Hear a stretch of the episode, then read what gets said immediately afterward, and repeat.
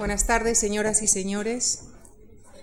Quisiera agradecerles en primer lugar su compañía e invitarles a que nos traslademos hoy a China, en cuya historia contemporánea podemos encontrar varios años significativos terminados en nueve. Empecemos, por ejemplo, en el año 1949, con el establecimiento de la República Popular China. Treinta años después, 1979, marca el inicio de la apertura de China impulsada por Deng Xiaoping. Finalmente, también podemos citar el año 1989, cuando tienen lugar los movimientos estudiantiles y la represión de Tiananmen. Y para desarrollar este tema, damos nuestra bienvenida esta tarde a Tasiana Fisak, profesora titular de Estudios de Asia Oriental y directora del Centro de Estudios de Asia Oriental de la Universidad Autónoma de Madrid. Catedrática honoraria de la Universidad de Estudios Extranjeros de Beijing, también ha sido investigadora visitante en las universidades de Stanford, Oxford, Ohio State University y la Academia China de Ciencias Sociales, entre otras. Ha publicado numerosos libros sobre literatura y sociedad en China, así como artículos sobre la China contemporánea en revistas especializadas y de divulgación. Algunas de sus publicaciones son El pensamiento chino en el siglo XX, El legado filosófico y científico del siglo XX, el otro, Sexo del Dragón, Mujeres, Literatura y Sociedad en China. También ha sido compiladora y coautora de trabajos como Los intelectuales y el poder en China, Política y Economía, Mujeres en China, entre otros. Es autora de la traducción Platero y yo al chino, así como de traducciones de obras de autores chinos, entre las que cabe destacar la de la familia Cao de Ba Jin. Señoras y señores, con el currículum que les acabo de resumir, es evidente que tenemos la fortuna de contar esta tarde en nuestra tribuna con una de las sinólogas más importantes de España. Pero permítanme ustedes añadir que la profesora Fisac es una interlocutora de excepción para el tema que hoy nos ocupa, porque a su competencia profesional se unen su gran sensibilidad, su espiritualidad, así como su profundo conocimiento del lado humano del pueblo chino. Empezó a estudiar el idioma siendo una niña, Tuvo oportunidad de convivir con una familia china y sus numerosos viajes a lo largo de los últimos 30 años le han permitido ser testigo de excepción de los cambios que se han producido en China. Profesora Fisac, queremos agradecerle muy sinceramente que haya aceptado nuestra invitación porque su conferencia nos ayudará sin, duda ninguna no solamente a conocer la historia reciente, sino a comprender al pueblo chino. Muchas gracias. Buenas tardes. En primer lugar, quiero agradecer a la Fundación Juan March esta invitación, eh, ya que me parece muy importante que en un ciclo que es relativamente corto hayan decidido dedicar una sesión a China, que creo que cada vez adquiere una importancia mayor en el contexto mundial y que también poco a poco tenemos que ir reconociendo su valor cultural, el valor de una cultura milenaria y de un pueblo realmente admirable. Cuando uno se enfrenta a una conferencia que tiene una duración de una hora, tiene que inevitablemente decidir seleccionar algunas cosas y dejar otras.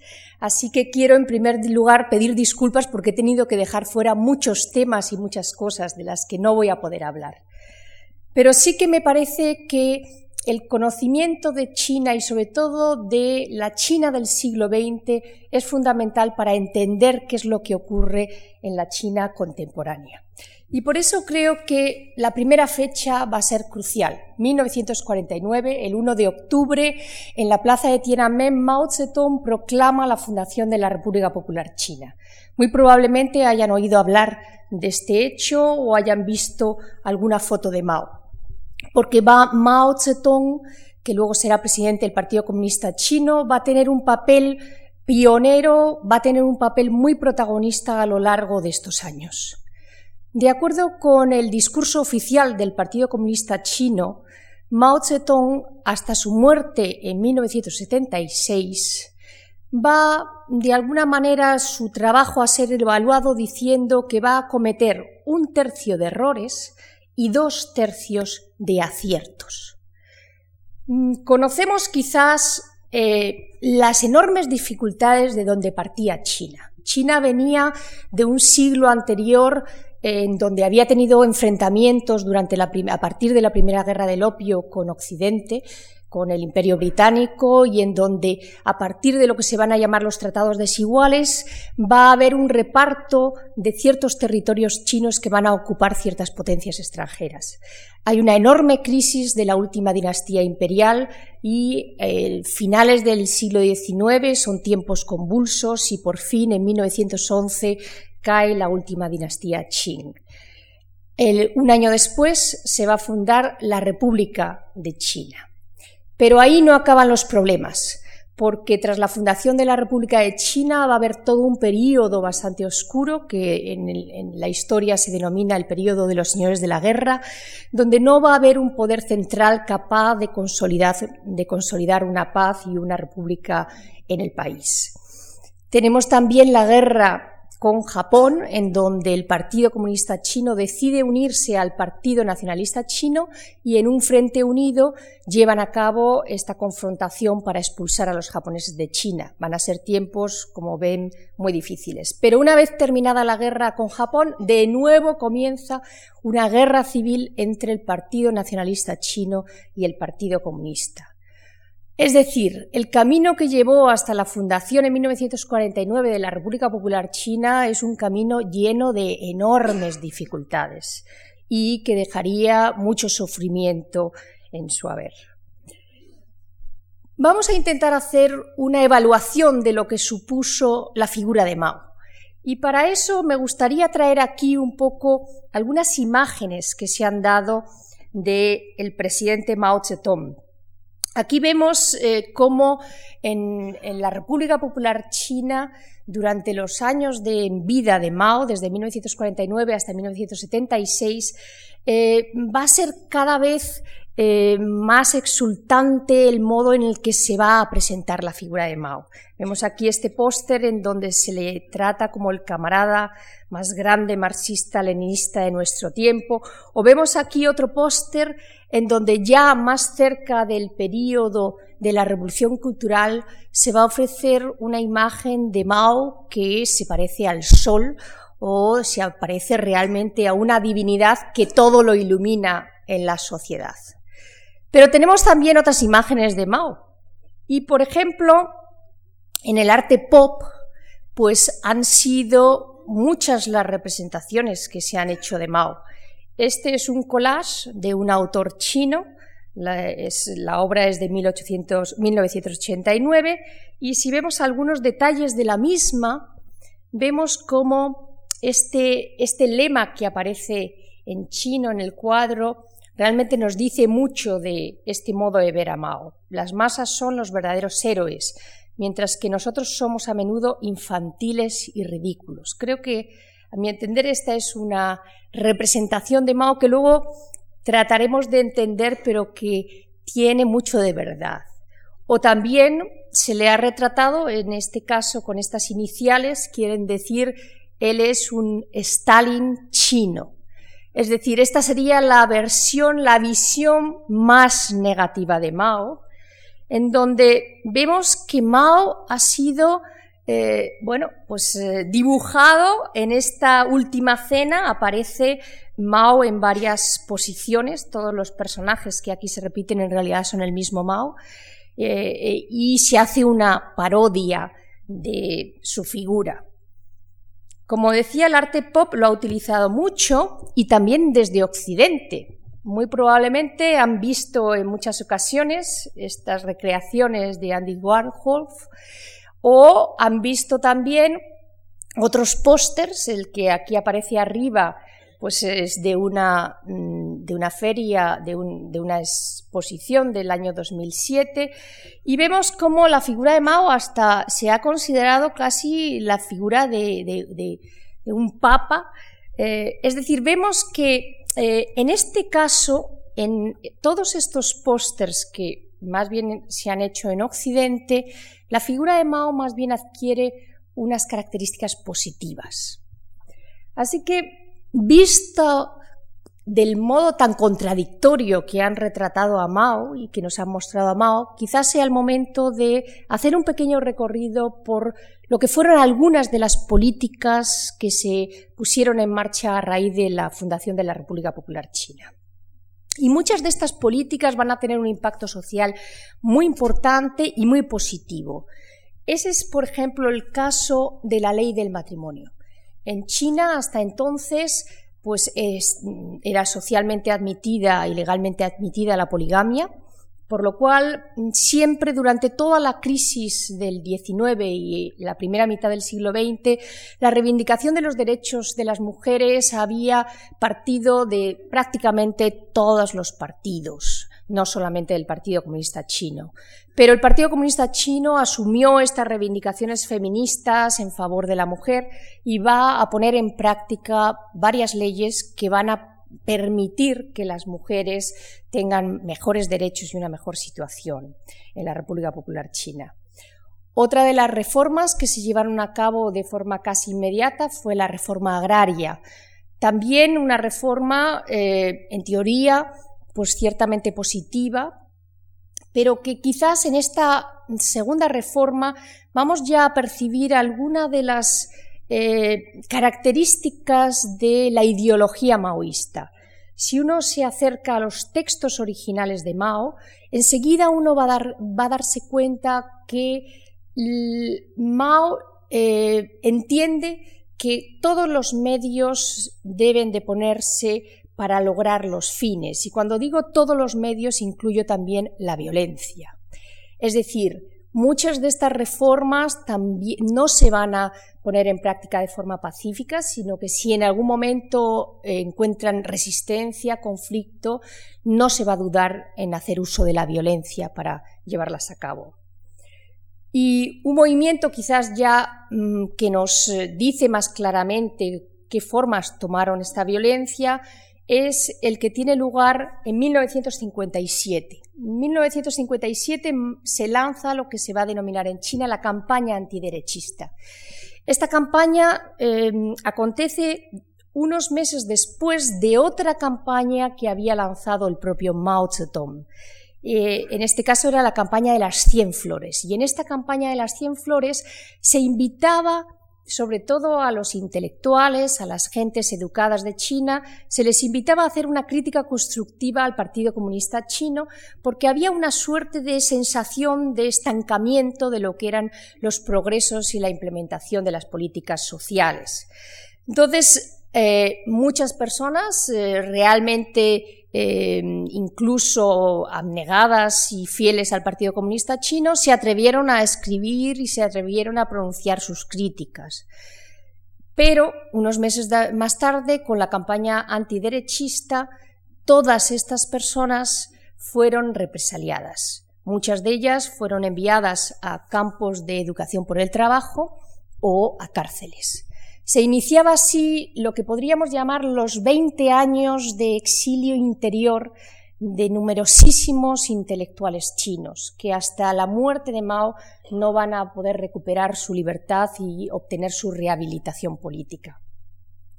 Pero quizás un movimiento que va a tener unas consecuencias mm, mucho más tremendas va a ser el que Mao lanza en 1958.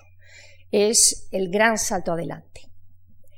El gran salto adelante eh, surge de la idea de que China tiene que de algún modo acelerar su proceso de desarrollo. Mao entiende que es demasiado lento el proceso de industrialización del país y que hay que hacer algo para acelerarlo. Y propone un movimiento que en teoría lo que quiere conseguir es en 15 años obtener el grado de industrialización de Gran Bretaña. Y un poco las metas se van a poner en la producción de hierro y de acero.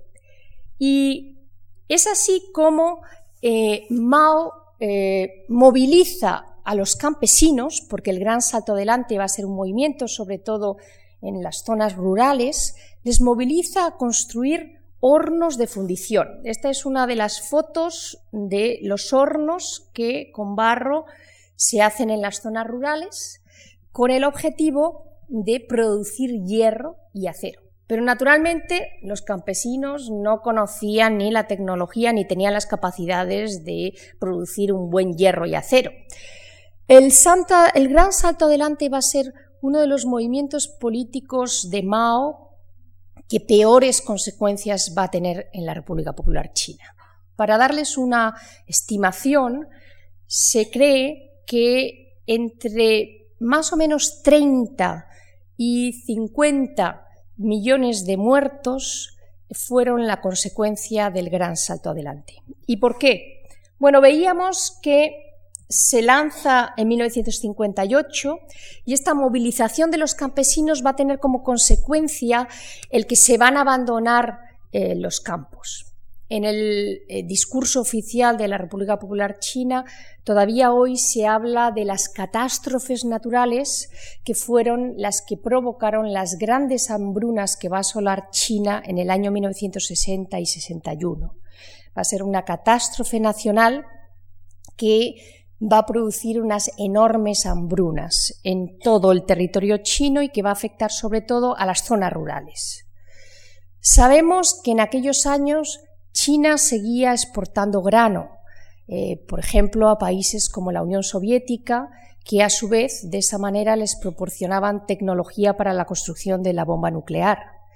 Sabemos que eh, los cuadros del partido no reconocieron que había bajado la producción agrícola, porque eso era de algún modo reconocer su propio fracaso en las distintas provincias.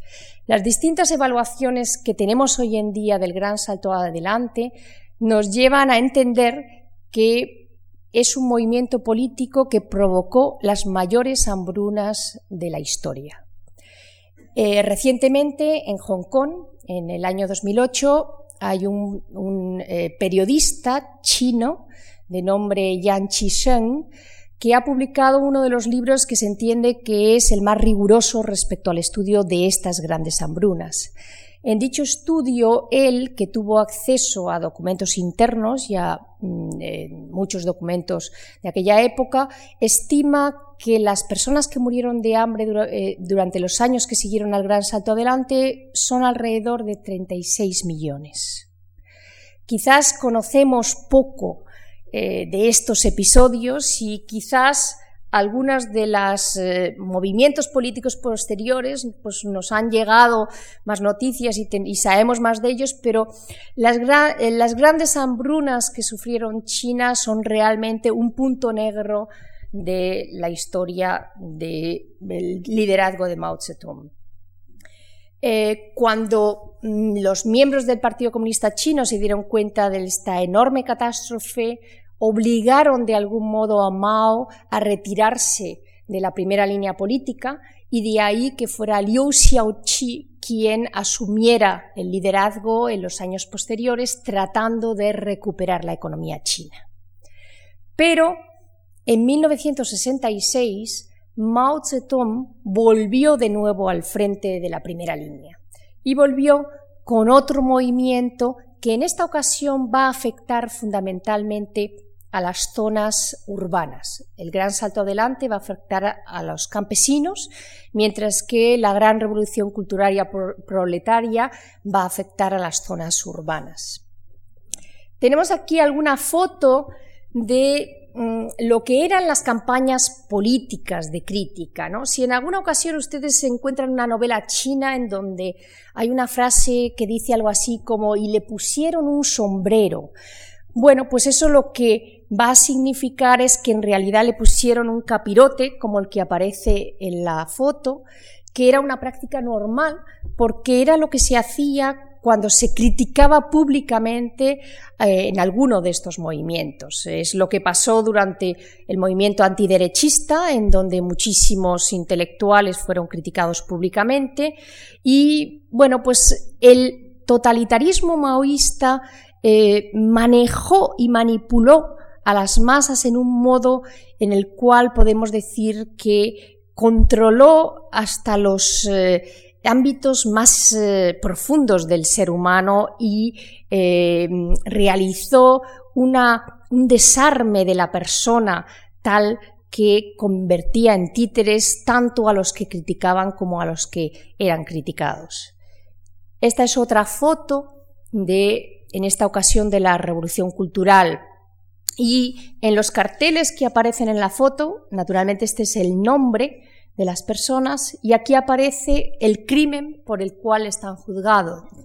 El crimen era ser elementos revisionistas antirrevolucionarios. Es decir, ni siquiera ya eran personas, sino elementos que, de acuerdo con los distintos eh, conflictos que se establecieron en la revolución cultural, pues podían afectar a unos o a otros en un momento determinado.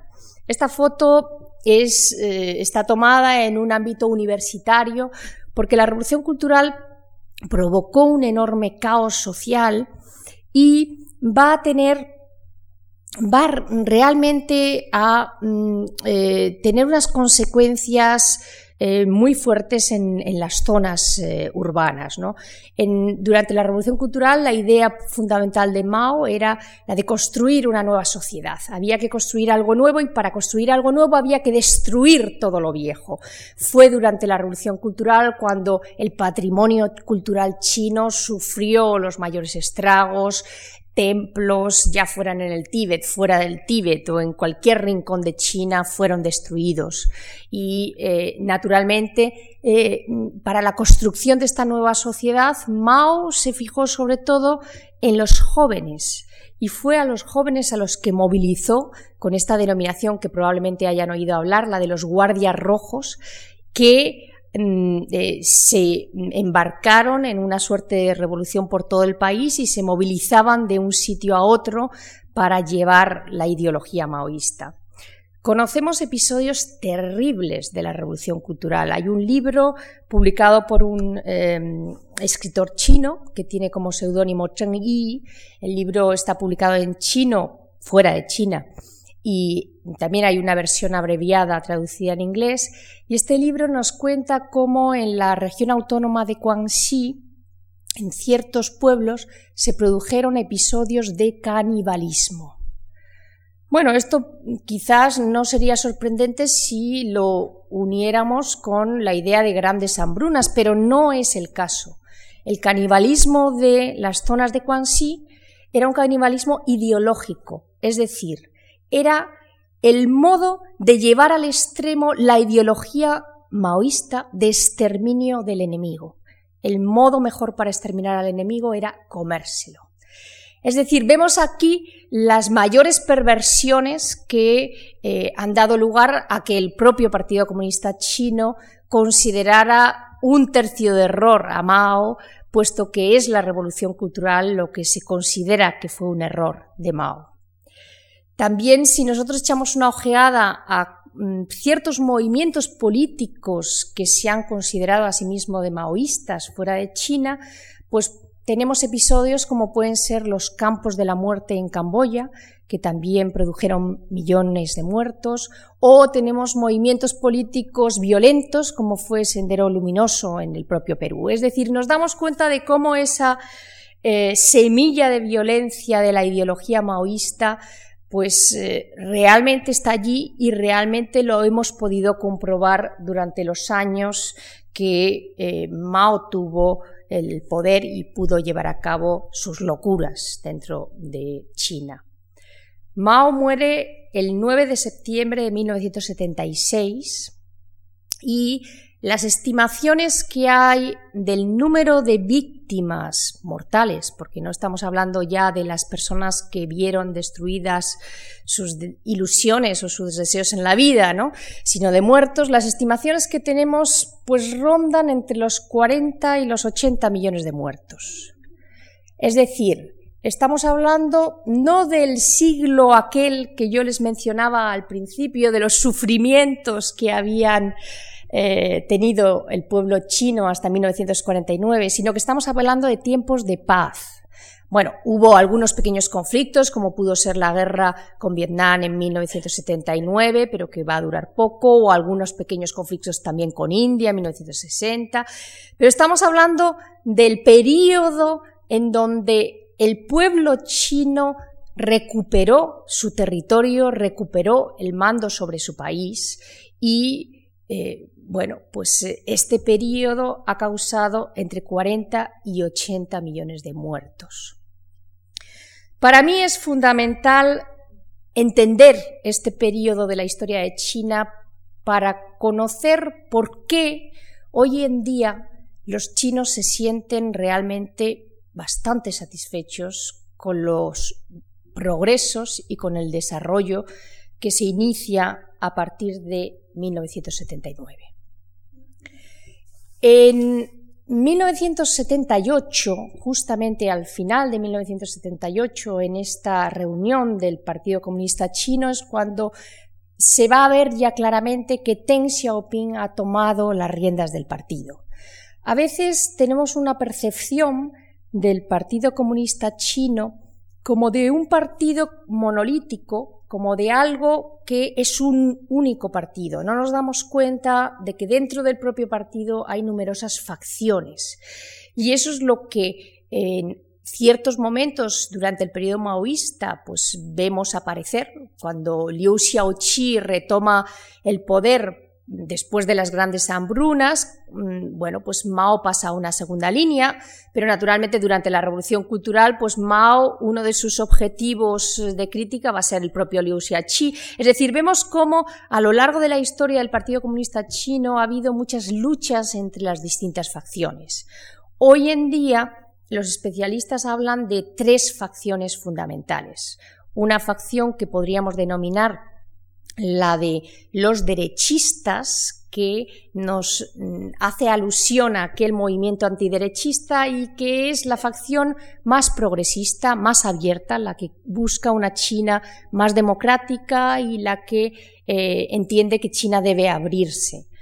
Los izquierdistas, por su parte en China, son los que mantienen posiciones que podríamos decir más cercanas a la ideología maoísta y son los más cerrados, los que ahora dentro de la nueva situación de crisis económica pues eh, proponen más el cerrar China hacia adentro y volver un poco a la etapa de Mao en donde China estaba mucho más cerrada hacia el exterior.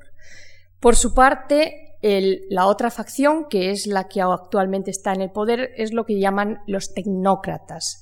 Los tecnócratas tienen una aproximación como más pragmática y realmente eh, se preocupan fundamentalmente de mm, conseguir que China siga una línea de desarrollo y que el bienestar pues, sea algo que pueda llegar al conjunto de la población china. Lo que sí es evidente es que cuando Deng Xiaoping eh, consigue consolidar el poder, eh, va a dar dentro del partido una suerte de golpe de Estado, porque va a cambiar realmente la línea y la trayectoria que China estaba siguiendo hasta entonces. Y sí tenemos que entender que vamos a pasar de una China totalitaria, que fue la China maoísta, a una China que podríamos denominar como post-totalitaria, en donde esos excesos maoístas eh, ya no van a estar presentes, aunque en algún momento pues vamos a tener episodios que nos van a recordar también algunos momentos de represión y totalitarismo. Sinceramente, eh, los chinos eh, mm, respiraron profundamente cuando muere Mao y cuando, de acuerdo con los eslogans políticos de la época, se arresta a eh, la banda de los cuatro. Limpiao, que era un eh, militar y, supuesto sucesor de Mao, pero que va a morir en los años 70 en un accidente aéreo y en, dudosas circunstancias. Limpiao y la banda de los cuatro van a ser el chivo expiatorio al que se va a culpar de todos los excesos y de todos los males de la revolución cultural. La revolución cultural, de acuerdo con la historia en China va a transcurrir de 1966 a 1976. 10 años de revolución cultural. Quizás si fuéramos un poquito más precisos, podríamos decir que la revolución cultural va a ser de 1966 a 1969 y que luego va a haber un periodo también totalitario, pero un poco más relajado, en donde efectivamente la banda de los cuatro y otros miembros del partido van a tener un papel predominante. Pero bueno, volvamos a el periodo de Deng Xiaoping. Realmente yo tuve el privilegio de poder viajar a China por primera vez en 1978. Y recuerdo que estuve varios meses allí y tenía una profesora de chino, que era una mujer cultivada, una mujer encantadora, a la cual yo al cabo de unas semanas le pregunté y le dije, pero ¿cómo podéis soportar eh, esta presión de los lemas políticos, el que no se habla de otra cosa más que de política en los medios de comunicación, pero claro, de una política mm, únicamente los eslogans del partido. Bueno, pues para mí fue una sorpresa porque ella me contestó mm, diciendo, ¿qué va? Pero si ahora estamos estupendamente, pero si esto no es nada comparado con lo que ha sido eh, la revolución cultural y todo el periodo anterior. Para mí aquello era una enorme opresión y sin embargo para ellos ya era un paso. A partir de 1979, China va a ir eh, avanzando a pasos agigantados incluso las personas como yo, que cada año o cada dos años como mucho viajamos a China, nos vamos a ir sorprendiendo una y otra vez de los progresos y de los cambios que se van a ir produciendo en la sociedad. las primeras políticas de Deng Xiaoping se van a dirigir fundamentalmente a los campesinos. Mucha gente dice que Deng Xiaoping conocía la dureza de las grandes hambrunas y que por eso dirigió primero de todo su política hacia los campesinos. Se va a permitir que parte de la producción de los campesinos la vendan ellos en el mercado libre y eso va a incentivar enormemente la producción y va a incentivar enormemente también la economía en el ámbito agrario. Por su parte, en las zonas urbanas se va a ir eh, poniendo en marcha lo que se va a denominar la política de las zonas económicas especiales. Las zonas económicas especiales fundamentalmente tenían como objetivo el eh, abrirse a la inversión extranjera. En China no se va a permitir que se hagan empresas mixtas con capital extranjero en todo el territorio, sino que se van a seleccionar una serie de zonas en donde se van a concentrar estas inversiones. Yo recuerdo a los eh, asistir a, conferencias de economistas que resaltaban cómo una política así era imposible que tuviera éxito, porque eso de reducir a ciertas zonas la, inversión no veían que fuera una solución. Es cierto que en toda esta política de reforma se han ido dando pasos agigantados y cambios también en el rumbo, ¿no? Pero es cierto también que mm, el resultado de la apertura y el resultado del global de las reformas económicas van a tener un, impacto enorme en China y van a eh, aumentar el nivel de bienestar del conjunto de la población. Quizás en la historia de Deng Xiaoping hay como un cierto punto negro eh, y quizás todos ustedes eh, pudieron ver en televisión algunas de las imágenes de lo que se conocen como las masacres de la plaza de Tiananmen o las eh, manifestaciones estudiantiles que se van a desarrollar durante muchas semanas en la plaza de Tiananmen en junio de 1989. Este año se cumple el 20 aniversario de aquellas masacres. Y muchas veces desde mm, fuera de China se tiene la percepción de que en China hay poco movimiento en favor de los derechos humanos o en favor de una sociedad más democrática. Yo recuerdo las palabras de un escritor chino, Mo Yen, que me decía después de, mm, del 89, me decía, pensábamos de verdad que íbamos a ganar estábamos convencidos de que íbamos a ganar, ¿Qué es lo que proponían los estudiantes? Bueno, eh, realmente mm, hay muchas teorías sobre el por qué se movilizan estos estudiantes. Algunos especialistas eh, van a enfatizar el que en las reformas de, de Xiaoping fundamentalmente produjeron bienestar en las zonas rurales, pero en un inicio tampoco mejoraron las expectativas de las zonas urbanas y se van a producir problemas como puede ser la inflación, con problemas como puede ser un cierto malestar en las clases urbanas. Y ahí es cuando aparecen las movilizaciones estudiantiles que parten de la, de la Universidad de Pekín y a las que se unen trabajadores y gentes venidas del conjunto de China en la simbólica plaza de Tiananmen. Tras varios meses de acampada en donde los estudiantes solicitaban poder hablar con los líderes políticos, eso es lo que solicitaban en un principio, el ala del partido, digamos, izquierdista, eh, predominó sobre las distintas facciones y el 4 de junio de 1989 lanzaron los tanques que fundamentalmente provocaron víctimas no en la propia plaza de Tiananmen, sino sobre todo en las calles adyacentes al llegar hacia la plaza, porque mucha gente paraba los tanques y mucha gente, los tanques habían estado allí durante varios días, no pensaba que los soldados iban realmente a disparar contra la gente ordinaria. Eh, se produjo realmente un enorme shock dentro de China y sobre todo fuera de China, pero quizás eh, este episodio nos da algunas lecciones también sobre cómo es la lucha de la propia sociedad china por la búsqueda de una sociedad más democrática y por los derechos humanos.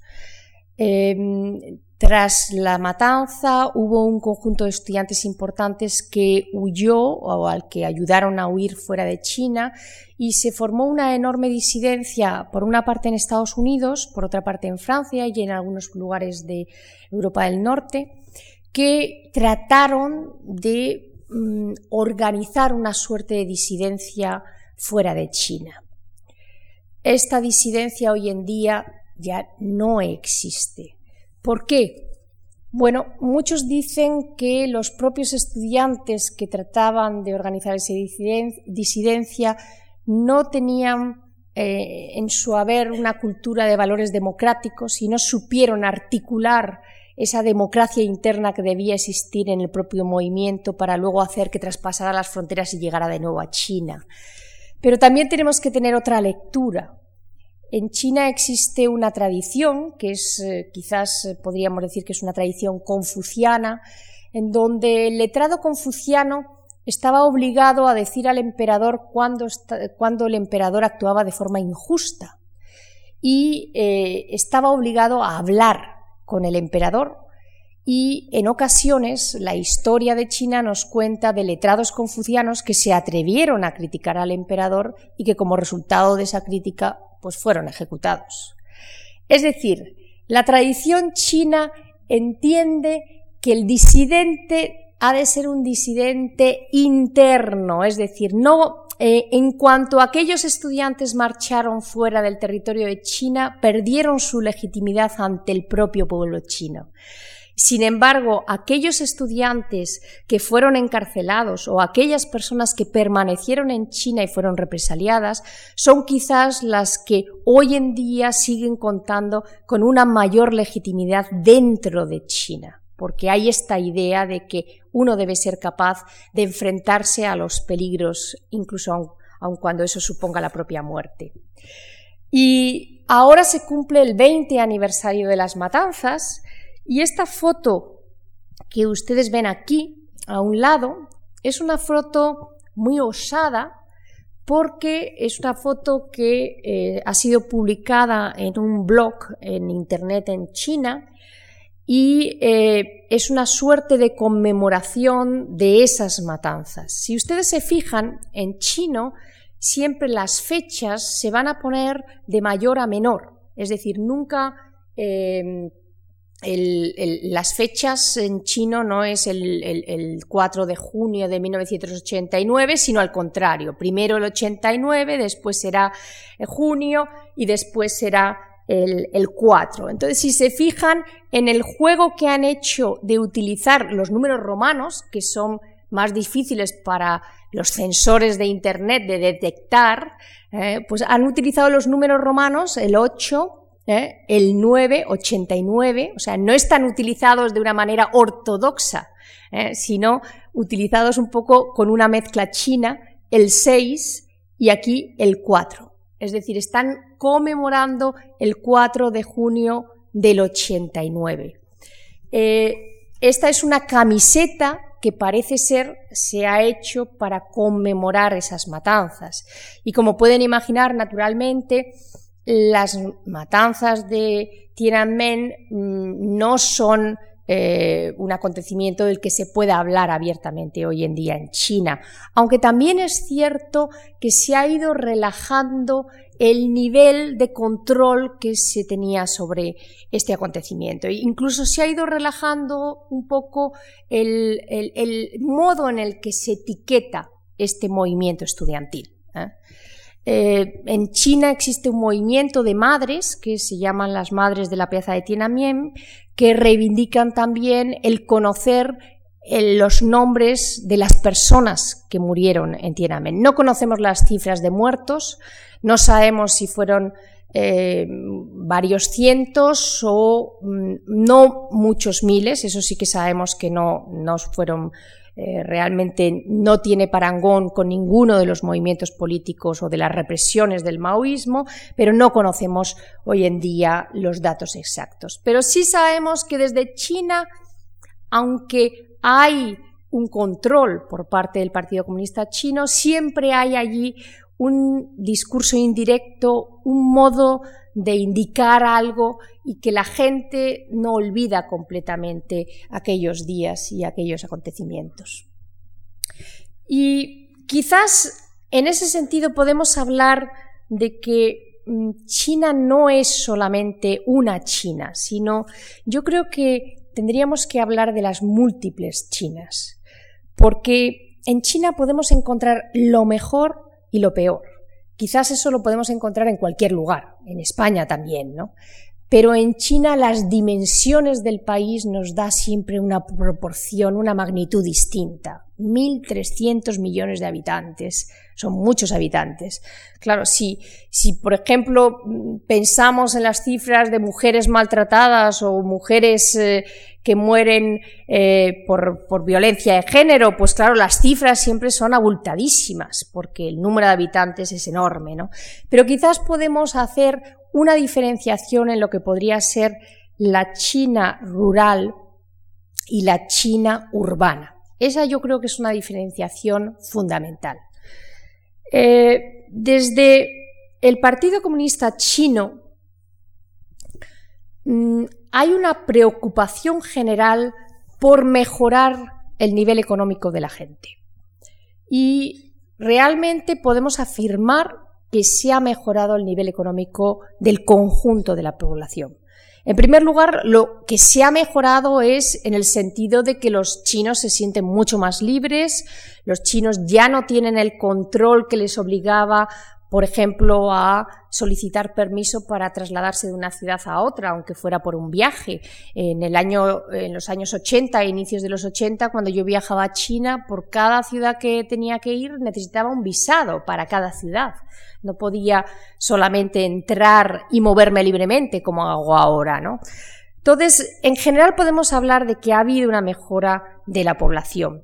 Yo recuerdo en una ocasión un dato que a mí me me resultó bastante mm, eh, interesante hablando con una persona que se ocupaba de eh, políticas de eh, desarrollo y de mm, conocer un poco cuáles eran los factores fundamentales para que una sociedad pobre pudiera mejorar su nivel económico. Y yo recuerdo que una de las cosas que me indicó esta especialista es que en la aplicación de la ayuda al desarrollo, lo más importante de todo era el grado de compromiso del gobierno porque sin un grado de compromiso alto por parte del gobierno, cualquier ayuda al desarrollo no llegaba a tener un, impacto para la mejora de la población y de la sociedad y la mejora económica. Entonces, en ese sentido, yo creo que hay que reconocerle al Partido Comunista Chino que a partir de la toma del poder de Deng Xiaoping hubo un compromiso claro del gobierno para mejorar la situación del conjunto de la población. Y es un haber que tiene el Partido Comunista Chino y es quizás el haber que los propios chinos también le reconocen al partido. Pero naturalmente eh, la apertura de la sociedad, cuando una sociedad que estaba tan sumamente controlada política y socialmente se relaja, se abre, vamos a encontrarnos con que aparecen efectos positivos y efectos negativos también. Y esos efectos negativos, como pueden ser la delincuencia, las desigualdades sociales y económicas, o quizás la corrupción y el abuso de poder era algo que ya existía durante el periodo maoísta, pero esos efectos negativos son los que en distintos momentos del periodo del Deng Xiaoping han llevado a cierta parte de la población a tener en ocasiones una añoranza del maoísmo también y a ciertos sectores del partido a reivindicar las políticas que podríamos decir que eran más tradicionales del periodo maoísta. Eh, toda sociedad es difícil que la apertura no suponga la incorporación también de fenómenos indeseados, ¿no? Y, por ejemplo, un fenómeno indeseado, sumamente indeseado, yo creo que es el, florecimiento de la prostitución en China. ¿eh? durante los años 80, bueno, pues hubo un crecimiento enorme de burdeles y de lugares en donde claramente se veía que era prostitución. Incluso hoy en día, cuando uno viaja a China, pues no es raro que a lo largo de la noche pues recibas una llamada telefónica en donde cuelgan en cuanto oyen que es voz de mujer, pero que en realidad lo que quieren es ofrecer los servicios de, prostitución. De hecho, incluso en ciertas zonas, eh, en ciertas regiones, pues eh, los gobiernos locales entendieron que, que, permitir la prostitución era también un modo de atraer la inversión extranjera, puesto que los extranjeros reclamaban también ese tipo de servicios. Bueno, el caso es que una sociedad que se abre, pues se abre todo, se abre a lo bueno y se abre a lo malo, ¿no? Y por eso siempre está mm, en las preocupaciones del partido esos efectos indeseados que, eh, que denominan eh, a muchos eh, problemas sociales que han surgido, ¿no? Bien, otro de los problemas que preocupa realmente al partido es la dependencia de la comunidad internacional. Eh, en ese sentido, si uno da una ojeada a lo que ha sido la política exterior de China a lo largo de los últimos diez años, eh, uno se da cuenta de que el eje central de esa política ha sido la seguridad económica y la seguridad para eh, poder proveer de materias primas y de energía al país.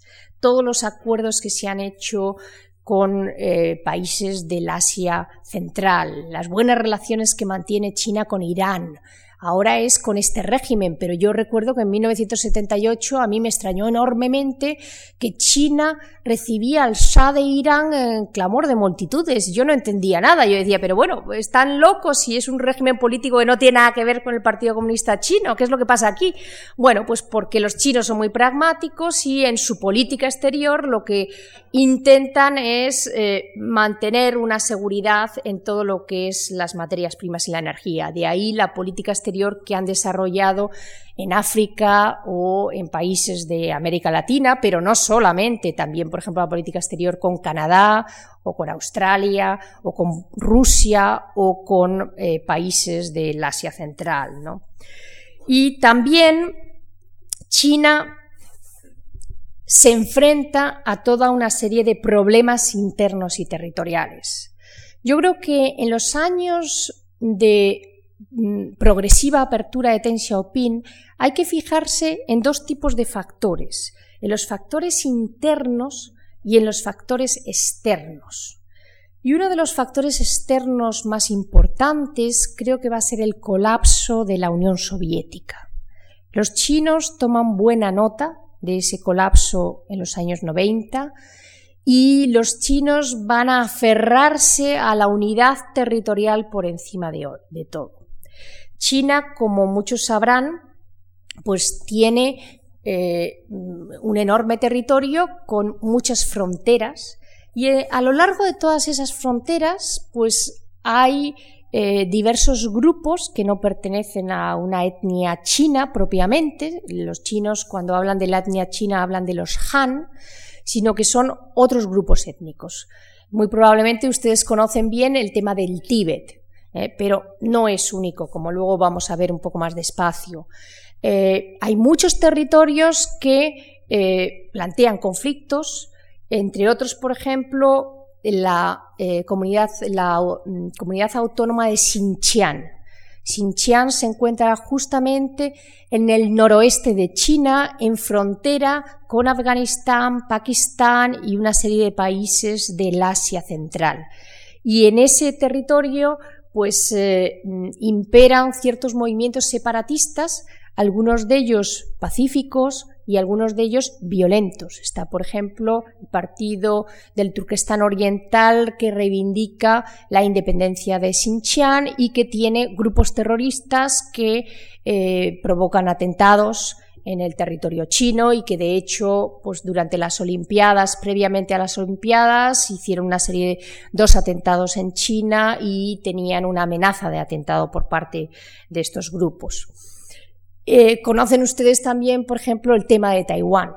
Eh, Taiwán no lo he mencionado para nada, pero eh, cuando en 1949 el Partido Nacionalista Chino pierde la guerra, Chiang Kai-shek se va a refugiar en Taiwán y desde Taiwán se va a reivindicar el territorio de la China continental, mientras que el Partido Comunista Chino va a reivindicar el territorio de Taiwán como parte integral del territorio chino. Todavía ese conflicto está latente, pero como dicen los taiwaneses, esperan que todo vaya muy bien dentro del continente chino, porque solamente si las cosas fueran muy mal, los chinos del continente se atreverían a lanzar una ofensiva contra Taiwán para despistar un poco los conflictos internos de alguna manera. Es decir, nos damos cuenta de que sobre todo después del colapso de la Unión Soviética, en China se va a reforzar el discurso nacionalista y el discurso de la unidad territorial, porque son muchos los frentes que hay dentro de China. Eh, muchas veces se desconoce el hecho de que en China se hablan cientos de lenguas. ¿eh? de que no solamente se habla eh, la lengua china o que a veces se denomina mandarín, sino que se hablan muchas lenguas y hay muchos grupos también de distintas etnias. Si nosotros vemos que esto es lo que preocupa al gobierno chino, pero ya a los ciudadanos, ¿qué es lo que preocupa a los ciudadanos en realidad? Bueno, algunas de esas preocupaciones son comunes, como puede ser el tratar de mejorar su nivel de vida el tratar de mejorar también sus condiciones de vida en un país ciertamente con muchos problemas medioambientales. siempre en las fotos que uno ve de las ciudades, pues eh, la contaminación es realmente fuerte. Problemas medioambientales que proceden del periodo maoísta. En, el periodo maoísta eh, ya hay una enorme contaminación de los ríos y de las tierras, etcétera. Entonces los ciudadanos realmente eh, quieren mejorar. Quieren mejorar, estas son algunas viviendas que eh, eran típicas del periodo maoísta, en donde como además en aquella época la propiedad personal eh, de la vivienda no estaba permitida, pues eso redundaba en un abandono también de las casas y en que las casas estaban destartaladas y con una situación bastante lamentable. ¿no?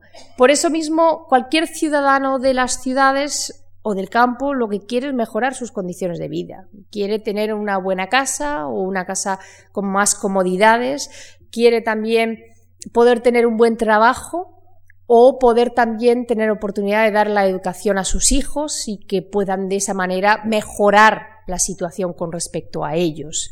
Realmente las, ilusiones de los ciudadanos de a pie podrían ser las ilusiones de cualquiera de nosotros, la de proporcionar eh, una, situación mejor que la que actualmente tienen y eh, unas mm, eh, ciertas previsiones también de mejora para sus hijos. ¿no?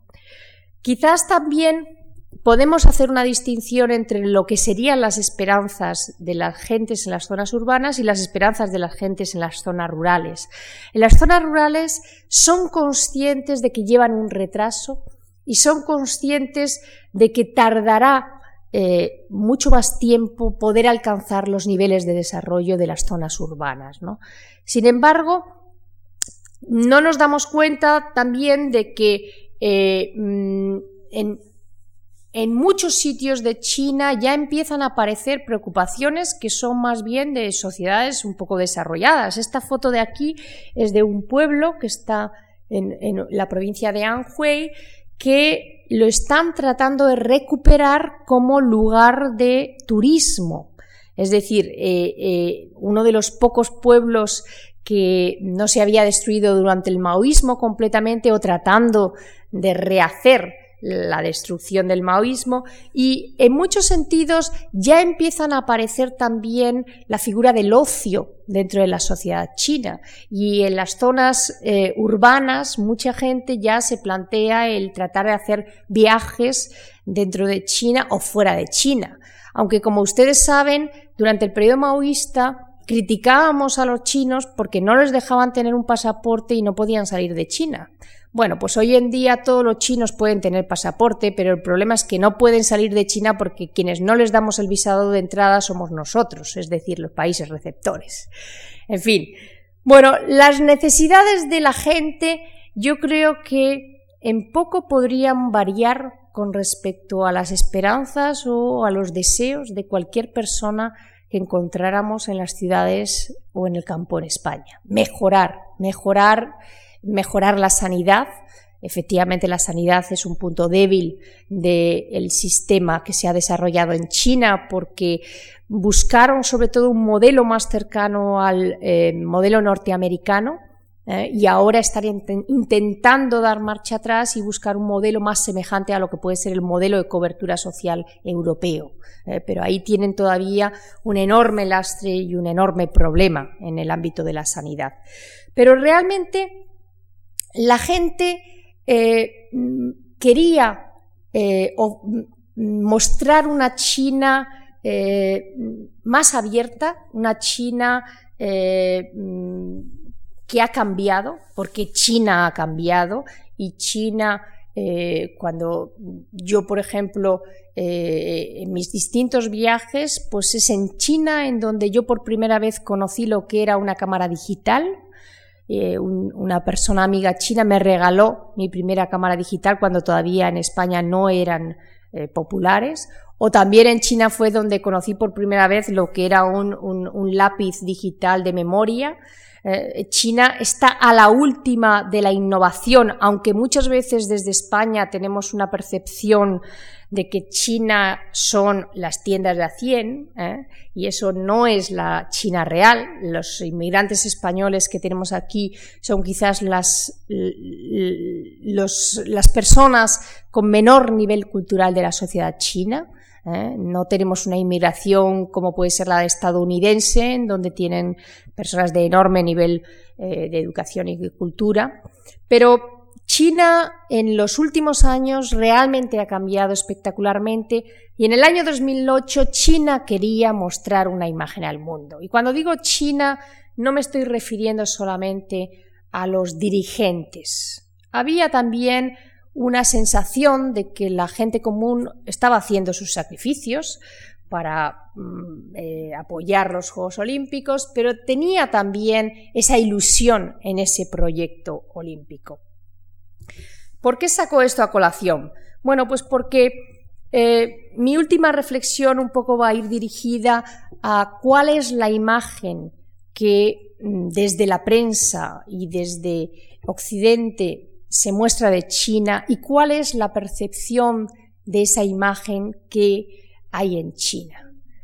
Ustedes recuerdan que mm, antes de la celebración de los Juegos Olímpicos se produjeron toda una serie de críticas, eh, sobre todo críticas que iban encaminadas a el problema de los derechos humanos en China y a la cuestión del Tíbet. Eh, fueron muchos los eh, artistas de Hollywood, como puede ser Steven Spielberg, que decidió que no iba a participar como asesor en la ceremonia inaugural de los Juegos Olímpicos, o como Mia Farrow, que hacía también una crítica a la situación de los derechos humanos en el Tíbet. Luego todos fuimos testigos de cómo en el camino de la antorcha olímpica pues fueron las críticas eh, aumentando de nivel e incluso hubo un episodio por el cual pues eh, cayó una de las deportistas que, que llevaba la antorcha olímpica. Y sobre todo desde Occidente se empezó a subrayar el tema de los derechos humanos en el Tíbet. Yo no voy a entrar en, en, en, decirles cuál es la situación de los derechos humanos en Tíbet. En mi exposición al inicio, durante el periodo maoísta, les he contado los movimientos políticos y las enormes consecuencias que tuvo para la gente de China y quizás ahí ya hayan podido entender que las grandes hambrunas, las que acosaron China después de 1958, van a afectar al conjunto del país. Hace unos días se celebraba el 50 aniversario de la salida del Dalai Lama en 1959 del Tíbet. Justo esos años eran años muy difíciles para el Tíbet y muy difíciles para el resto de China, porque van a ser los años que van a estar asolados por las grandes hambrunas. Y quizás en las críticas que se lanzaron desde Occidente se olvidaron a las otras 54 minorías que existen en China. Y aquí me gustaría, bueno, pues irles un poco eh, mm, dándoles los nombres de las minorías. En China se reconoce que hay en conjunto 56 grupos étnicos distintos. De esos 56 hay uno que es la mayoría Han, es decir, la mayoría que nosotros podríamos hablar étnicamente chinos. ¿eh? Y luego existen 55 minorías reconocidas oficialmente. Esas 55 minorías representan aproximadamente el 8% de la población. Claro, en 1.300 millones, el 8% son mucha gente, porque son más de 100 millones de habitantes. Y en solamente 100 millones son los que representan estas minorías. Los Chuan, los Manchú, los Hui, los Miao, los Tuchia, los Xiu, los uigures, que les mencionaba yo antes respecto al movimiento separatista que hay en Xinjiang, los mongoles, los tibetanos, aquí están, que representan alrededor de 5 millones y medio de la población, los Powei, los Tong, los Yao, los coreanos, los Pai, los Han, los Kazak, bueno, y un largo etcétera. Eh, normalmente eh, las minorías, los grupos minoritarios dentro del China, tienen ciertas políticas especiales y entre otras políticas no se les aplica la política del hijo único. ¿ah? Eh, un tema que yo no mencioné durante el periodo maoísta fue la política maoísta que hubo de incentivación de la natalidad en China. ¿Eh? Mao entendió que el gran poder de China era su población y esa era parte de su poderío.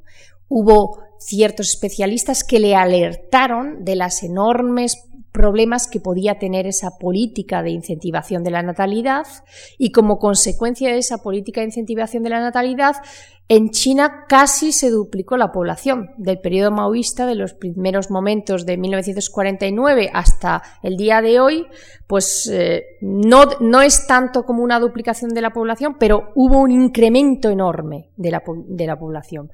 De ahí que durante el periodo de Deng Xiaoping se pusiera en práctica la política del hijo único, que no es una política que se aplica de forma uniforme a toda la población, no se aplica, por ejemplo, a las minorías, no se aplica también cuando el matrimonio, los padres son los dos hijos únicos, e incluso en zonas rurales hay, habría que distinguir también la política. ¿no? Es una política dolorosa en parte, pero también asumida por una parte de la población y que muchas veces también la población se salta. Eh, cada vez que en China hay un censo de población, salen unos 30 millones de niños que no habían sido registrados eh, previamente como eh, fruto de la política del hijo único. ¿no? Bueno, los, los, las minorías no tienen control en la natalidad y de ahí que por parte de la, mayoría Han, a veces eso se ve como una suerte de privilegio casi, ¿no? Pero quizás lo que nos mm, me gustaría mostrar aquí es el hecho de que eh,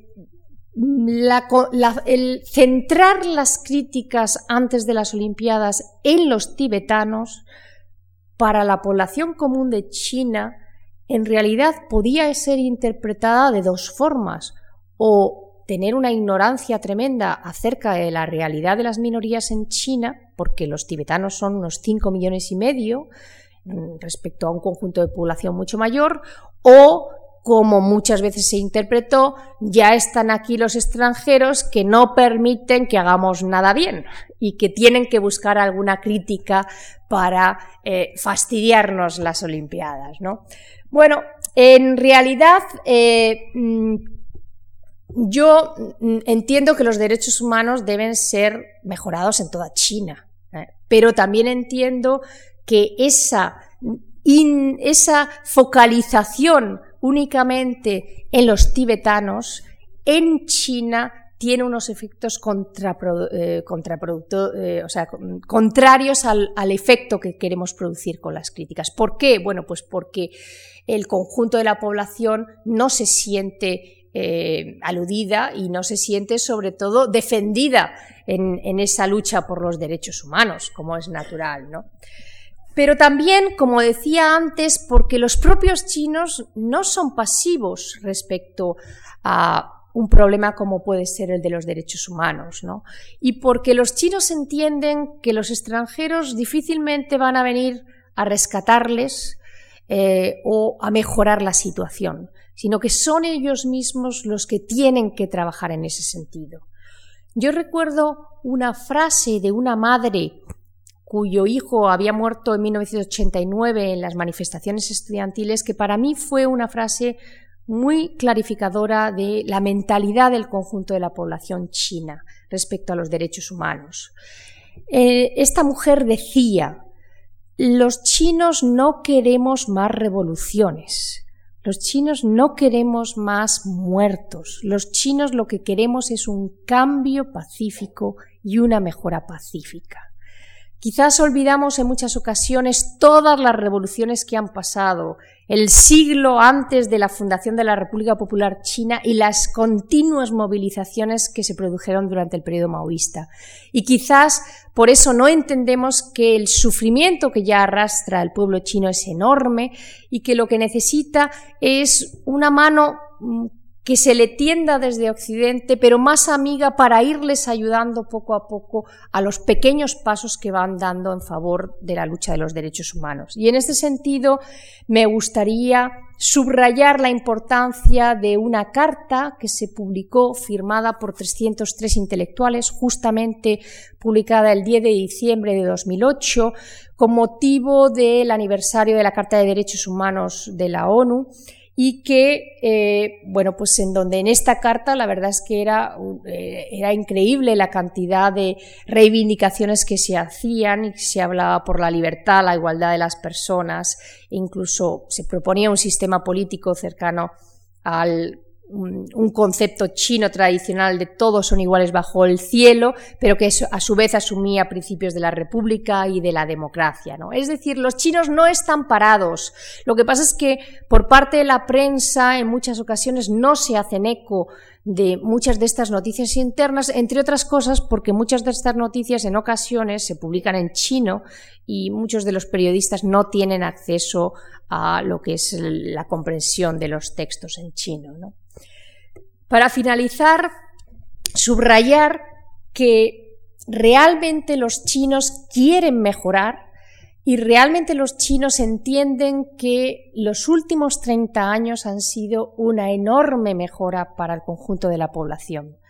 Eh, nos quedaríamos eh, sorprendidísimos si eh, viéramos cómo vivía durante el periodo maoísta una familia china aglomerada en una habitación porque las casas se compartían por varias familias y cómo la situación ha cambiado drásticamente, incluso también en las zonas eh, campesinas.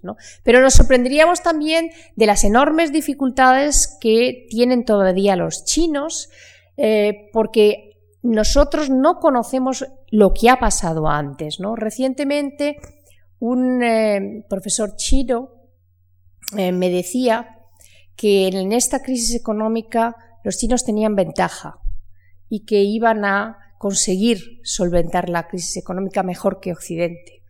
Y yo le pregunté cuál era la razón de esa convicción. Su respuesta fue muy clara. Dijo, estamos mucho más acostumbrados a sufrir. Así que vamos a superar mejor la crisis económica. Ese es quizás el, resumen de lo que siente el pueblo chino y el pueblo chino que quiere que mejore la situación respecto a la corrupción, respecto a la democratización del Partido Comunista Chino, naturalmente, pero no con una nueva revolución, no con algo que al final les lleve a eh, recordar esos momentos de caos o de muerte que se produjeron durante el maoísmo y en 1989.